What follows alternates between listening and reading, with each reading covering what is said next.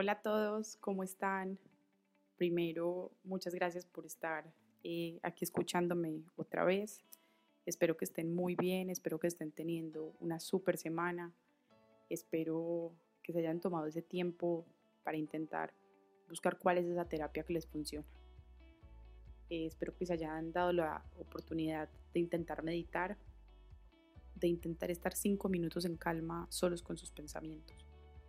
Si lo piensan bien y hacen una evaluación de su día, se van a dar cuenta que no estamos ni siquiera cinco minutos quietos y ni siquiera cinco minutos solos. Es como si todo el tiempo estuviéramos buscando algo eh, que no nos permita ir al fondo de nuestro corazón y de nuestra razón para averiguar qué es lo que hay ahí detrás.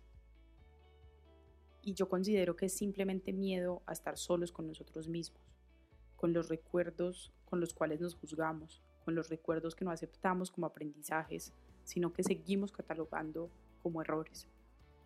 Eh, recuerdos que vemos como errores y, que, y con los cuales lo único que hacemos es darnos palo todo el tiempo y como si fuera un látigo. Y ya pasaron. Y valga la redundancia, eso quiere decir que ya es pasado. Y nos preguntamos si lo habríamos hecho y tal vez no, tal vez no repetiríamos esos hechos, pero ya pasó y la vida se trata de aprender y no de repetir. Sé que para todos los que escuchan esto, la palabra depresión es una palabra muy fuerte, pero precisamente lo que yo busco es que no sea una palabra que nos incomode, sino una palabra que nos llame la atención para actuar. Que cuando identifiquemos que una persona puede tener rasgos de depresión o cuando nosotros estemos sintiendo eso, pues que actuemos y que no permitamos que avance. Como cualquier enfermedad, esto se trata de atajarlo a tiempo. La primera persona en la que yo pienso cuando hago este ejercicio eh, de contarles esto es mi mamá y mi familia, mi mamá, mi papá y mis hermanos. Porque yo sé que al final lo que yo haga en un mundo en el que la interconexión nos aleja tanto como nos acerca, en un mundo el que, en el que la interconexión nos permite juzgar más fácil que, que en cualquier otra época, yo sé que todo esto de lo que yo hablo podría llevar a generar ruidos en las vidas de ellos, en la vida de mi mamá, en la vida de mis hermanos, en la vida de mi papá, y que de pronto alguien llegue a cuestionarlos o a culparlos de algo. Porque lastimosamente nuestra sociedad se dedica a eso, a juzgar y no a acompañar. Nos encanta estar metidos en la vida de otros y no mirar eh, nuestras vidas. Y desde que comencé este proceso he recibido muchos mensajes de amigos y personas cercanas y son mensajes en un tono triste y de arrepentimiento porque sienten que no me prestaron toda la atención y, que tal vez podrían haberme escrito y que yo eh, les hubiera contado lo que estaba sintiendo. Y de nuevo, no hay por qué sentir culpabilidad. Y esa es mi respuesta a esas personas. Aquí no hay culpables, la única responsable fui yo, porque además todo ese tiempo que yo sentí lo que sentí, yo me seguía mostrando como una mujer fuerte y trabajadora. Eh, nunca permití que me vieran débil. Y quienes vieron el dolor que yo llevaba adentro, lo vieron de una forma de la que yo no me enorgullezco. Y en mi casa hemos llegado a hablar de esto a pesar de antes ser un tema, digamos, como un tabú y algo eh, que nos daba miedo hablar con, con mi familia, eh, hoy la conversación con mis papás y con mis hermanos es mucho más flexible y más tranquila. La depresión o el existencialismo, como le decimos a veces, ese día en el que uno no se halla, no es que se haya vuelto normal, porque no es que nos pase siempre para nada, sino que de alguna forma ya sabemos cómo ayudar al otro cuando está en ese tipo de situaciones, desde hacerlo reír o regañarlo, digamos, eh, de una manera graciosa, porque mi mamá, digamos, en su lenguaje nos dice que hubo no es para tanto, eh, pero de eso se trata, desde acompañar el día de la otra persona con un, pues hoy no hagamos ejercicio y dediquémonos a tomar café, o que Sofía, mi hermana, haga un postre de 3.000 calorías y se fue por la borda el ejercicio de tres semanas. Pero de eso se trata,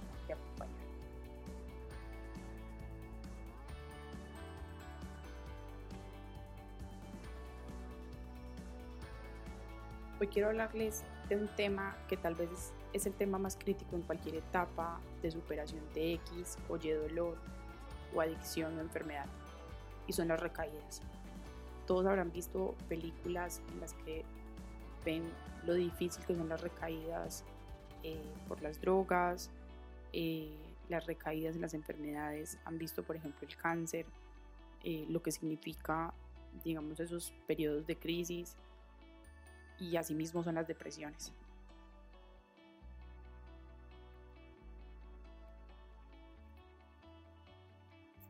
Y lo más difícil de esas etapas de las recaídas son las emociones que se mueven, porque sentimos que esas recaídas significan que ya es el momento de rendirse. Pero es todo lo contrario. Yo considero que las recaídas no son retrocesos ni son baches.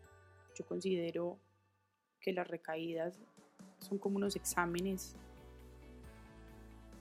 en los que nos damos cuenta que ya podemos pasar al siguiente al siguiente piso o al siguiente eslabón. Podemos dar un paso más allá, que ya somos más fuertes para superar las cosas. Y creo que por eso vale la pena que cuando sentimos recaídas hagamos un gran esfuerzo por entender qué pasó, por qué recaímos, eh, cómo no recaer, eh, y ya vamos a hablar de eso. Como siempre voy a comenzar con una historia. Eh, Sofía dice que yo exagero mucho las cosas y que soy muy impresionable, pero yo creo que la vida se trata de recuerdos. Y lo mejor de este proceso para mí ha sido sentarme a recordar cada momento que he dejado muy dentro de mi mente que lo he, alojado como muy, muy atrás para olvidar. Pero este proceso me ha, permitido eso, traer cada momento, eh, verlo en perspectiva, tal vez disfrutarlo y pues simplemente abrazarlo sin juzgarlo. Y hoy esa cantidad de momentos pues se llaman recuerdos y ya no se llaman errores. Hace unas semanas leí un libro de una mujer que relata 16 momentos en los que estuvo a punto de perder su vida. Y son 16 momentos que tú y yo hemos vivido, porque son eh, cosas como poner el pie en la calle y pasó un carro. La diferencia es que esta persona era consciente de todo lo que estaba haciendo, mientras que tú y yo lo que hacemos es pasar por la vida tan rápido que simplemente pasamos por alto ese tipo de detalles que son llamados de atención. Y no se trata de vivir con precaución, no se trata de no tomar riesgos porque también los riesgos son lo que le ponen algo a la vida y lo que nos recuerdan esa, esa emoción que se siente, esa emoción de vivir. Esos llamados de atención lo que quieren es que nosotros valoremos los momentos, que valoremos los segundos, que valoremos las personas, que le prestemos atención a los detalles, que a cada momento le demos la conciencia que se merece que a cada acción le demos la conciencia que se merece. Últimamente en las mañanas eh, me acuesto en la hamaca e intento ser consciente de mi entorno. Y en esa conciencia con mi entorno me he permitido disfrutar a los pájaros no simplemente como unos seres que vuelan, sino como seres que tienen una personalidad, unos colores que los hace a cada uno diferente, eh, unos cantos que son maravillosos, pero eso simplemente lo da la conciencia, la conciencia de saber qué estoy haciendo y dónde estoy y por qué estoy ahí. Los últimos días me he despertado con llamadas que no esperaba y con mensajes que tampoco esperaba. Incluso abrí el computador y me encontré con un documento que se llamaba Para ti y quiero leérselos porque me chocó bastante leerlo. Comienza así. La vida es una decisión personal. Esto no es para ti. Es seguro para muchos que se encuentran en tu posición y para muchos como yo que nos encontramos en esta posición aunque nadie lo sepa. No puedo exigirte nada y tampoco tú puedes exigirte. Como dice él todos los días, ver los toros desde la barrera es muy fácil. Pero si te dijera que yo me siento en el redil esperando a ese toro para enfrentarlo contigo, y que tal vez mi forma de enfrentar ese toro sería con amor, ese amor del que tantos se ríen, pero que es lo único que puede iluminar un mundo tan gris. He llegado al punto de preguntarme por qué a gente buena como tú le pasa esto, mientras a los malos la vida sigue dándoles oportunidades. Sin embargo, pienso que los tiempos de Dios y de la vida son perfectos y que tal vez lo que esté pasando sea una bendición, porque dicen que sentir y superar las pruebas es lo que nos hace fuertes, ¿no? Y sé que la tuya es una decisión personal, en la que yo no puedo intervenir ni opinar, pero quiero decirte algo. Aún siendo tu vida, fuiste tú quien eligió que yo hiciera parte de la tuya. Llevas años haciéndome dependiente de ti. Te necesito y eso es algo que debes saber. Cuando llegue el momento de tomar una decisión, te pido que pienses en mí. Te pido que pienses en ellos, que son quienes van a quedarse aquí. Porque debemos seguir la vida nosotros sin ti, tan pronto cuando puedes estar más tiempo con nosotros. Deja que sea el Dios en el que creas quien tome esa decisión, pero no tú quien tome esa decisión. Te pido que no nos prives de tu compañía. Te pido que no nos prives de tu sabiduría. Te pido que no nos prives de abrazarte, tal vez de pelear, y tal vez de darte algunos malos ratos, pero también de hacerte reír y de hacerte sonreír. Te pido que pienses en ti, pero que también pienses en nosotros. Y no serás tú quien enfrente esto sola. Nosotros estaremos contigo y aprenderemos lo que debamos aprender. Nosotros no hemos luchado por crecer solos. Hemos sembrado contigo y queremos y queremos cosechar contigo. Cuando terminé de leer este documento, yo pensé que era una carta para alguien que quería quitarse la vida. Y pensé incluso que lo había escrito en algún momento de angustia para mí. Pero recordé que era una carta para alguien que amo y que estaba en un momento en el que tenía que tomar ciertas decisiones.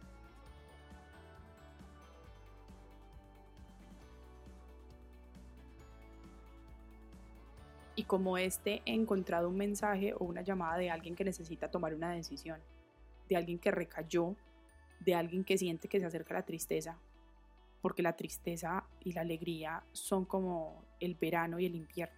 Sabemos cuándo cuando vienen, sabemos cuándo están llegando y sabemos que tenemos que prepararnos para eso.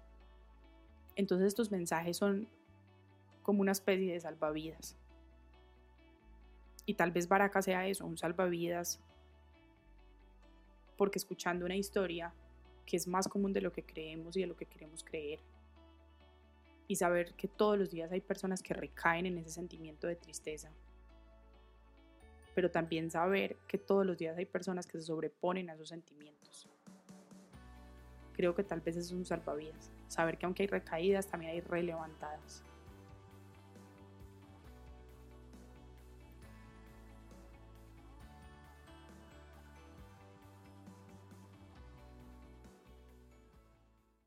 Las recaídas se manejan con disciplina. En la vida no hay otra cosa diferente para superar algo que la disciplina. Desde la superación de una adicción hasta la superación de una enfermedad, hasta levantarse a hacer deporte, salir a trabajar todos los días. Solo la disciplina logra eso. Y como cualquier situación en la vida, el camino no es recto. Por el contrario, los caminos están llenos de curvas y están llenos de pendientes. Y generalmente los lugares más lindos los encontramos después de esas curvas y esas pendientes. Y hay unas pendientes más pronunciadas que otras. Y es precisamente cuando uno ve la curva o cuando va a comenzar la pendiente que recae, que se siente inseguro, que siente que hay algo que puede pasar. Y cada vez que yo recaigo me pregunto qué faltó, qué paso me salté, qué mal hábito retomé. Cuando hablo de recaer, hablo de un periodo que puede durar minutos, que puede durar horas, que puede durar días o meses. Hoy para mí dura máximo horas y es precisamente por un proceso de disciplina, de conciencia y de constancia. Esas recaídas de las que le hablo, de las que les hablo, perdón, vienen acompañadas de pereza, vienen acompañadas de querer ver televisión todo el día, de no querer hacer ejercicio, tampoco querer leer. A mí me gusta mucho escribir, pero entonces cuando tengo estas recaídas, lo que me pasa es que me bloqueo. discuto con las personas que quiero porque no hay quien me aguante, cuando ninguno de ellos tendría por qué sufrir por lo que yo estoy sintiendo. Pero entonces ya sé que lo que debo hacer es retraerme un poco y darme mi espacio, porque también está bien darnos nuestro espacio y a veces ser un poquito egoístas y no pensar siempre en los demás, sino también pensar en nosotros, en cómo amarnos y cómo consentirnos nosotros. Entonces para mí lo que funciona es cerrar los ojos y descansar. Y descubrí que mis recaídas son producto del cansancio y del sobreesfuerzo, porque somos seres humanos y tenemos límites. Y por más que mi cantidad de pelo pueda asemejarse a Wolverine, yo no tengo los superpoderes de él para no dormir, trabajar días enteros, hacer ejercicio, tomar café todo el tiempo y además dejar de lado algo tan importante como es el fortalecimiento de las relaciones personales. Porque esa es la mayor pérdida de esos sobreesfuerzos, perder a las personas que amamos.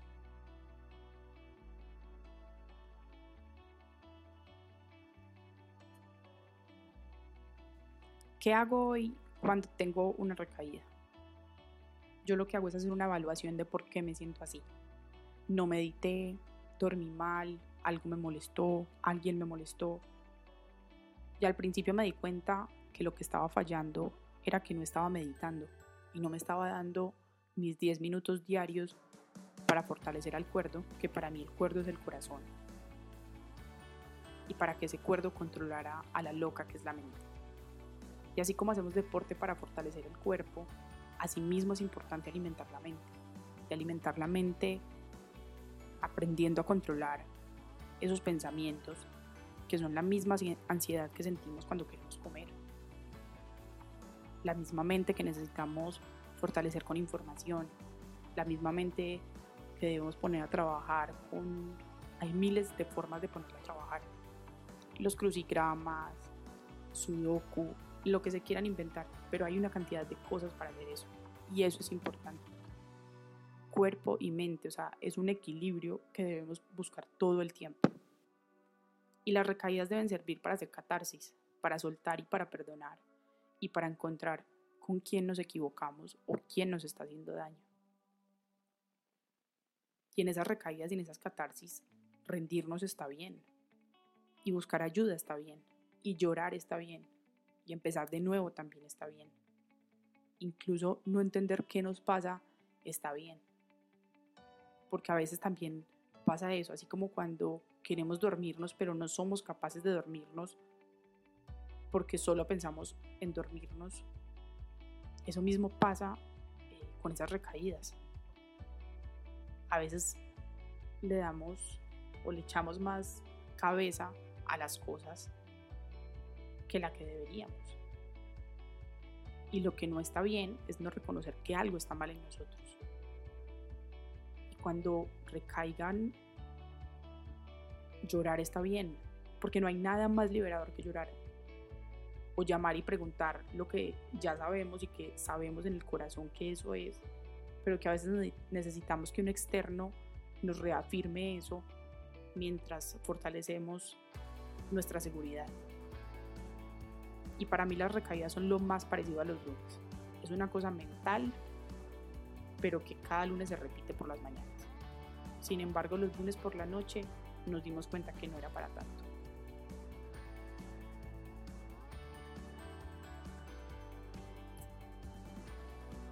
¿Qué es lo importante aquí?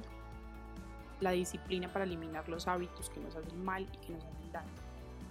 Yo sé que si me tomo un vino una noche, al día siguiente pueda tener dolor de cabeza, el dolor de cabeza me genera mal genio, no soy capaz de hacer deporte, tampoco medito, tampoco trabajo y voy a estar tirada en la cama todo el día, pero sin descansar. Con el café, el café me encanta. Para mí, mi motor no es solamente la sonrisa de mi mamá, sino también el olor del café recién molido.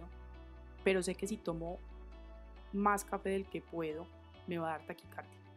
Y entonces voy a estar desesperada buscando que se me pase la taquicardia. Y voy a dormir mal. Y al día siguiente voy a estar de mal genio o comer. Comer es delicioso. Pero después de dos hamburguesas lo que voy a hacer es quejarme dos horas. Entonces también de eso se trata la conciencia y saber controlarse. Y la vida es muy simple, es más simple de lo que creemos. Y creo que la vida tiene tres componentes, la disciplina, la pasión y la compasión. La disciplina es esfuerzo y esfuerzo no es trabajar 24/7. Esfuerzo es saber construir límites. Esfuerzo es saber hasta dónde podemos llegar, cuándo debemos pedir ayuda. Pasión, para mí la pasión es amor, amor por lo que hacemos, pero amor por lo que hacemos no es solamente trabajo. Lo que hacemos es eh, lo que nos gusta hacer en los tiempos libres, lo que nos genera emoción, estar con las personas que queremos, salir a caminar, disfrutar el aire libre. Eso es pasión. Y finalmente compasión, que la compasión es empatía, pero empatía no solo con nuestro entorno, sino también empatía con nuestro corazón y nuestra razón, que son tal vez los que más nos necesitan. Espero que hayan disfrutado este capítulo, espero eh, que aprendan a, a identificar esas recaídas, que de cada una de las recaídas saquen un aprendizaje para que el próximo sea menos leve, hasta que lleguemos a un momento en el que no haya recaídas y la depresión ya no exista en nuestras vidas, ni la depresión, ni el, ni el existencialismo, ni el no me hacho. Eh, de nuevo, muchas gracias por haberme escuchado. Desde el otro lado de los audífonos les mando un abrazo gigante, un abrazo supremamente caluroso. Ya saben que estoy siempre al otro lado del teléfono dispuesta a contestar. Sé que a veces hablar de esto es difícil, pero ya saben que yo no soy una persona que los vaya a juzgar. Eh, todo lo que pretendo es acompañarlos. Eh, Les mando un abrazo gigante. Nos vemos la próxima semana para que hablemos un poquito ese egoísmo en su justa medida. O sea, por qué es importante también ponernos nosotros primero por Les deseo una super semana y otra vez un abrazo gigante. Chao.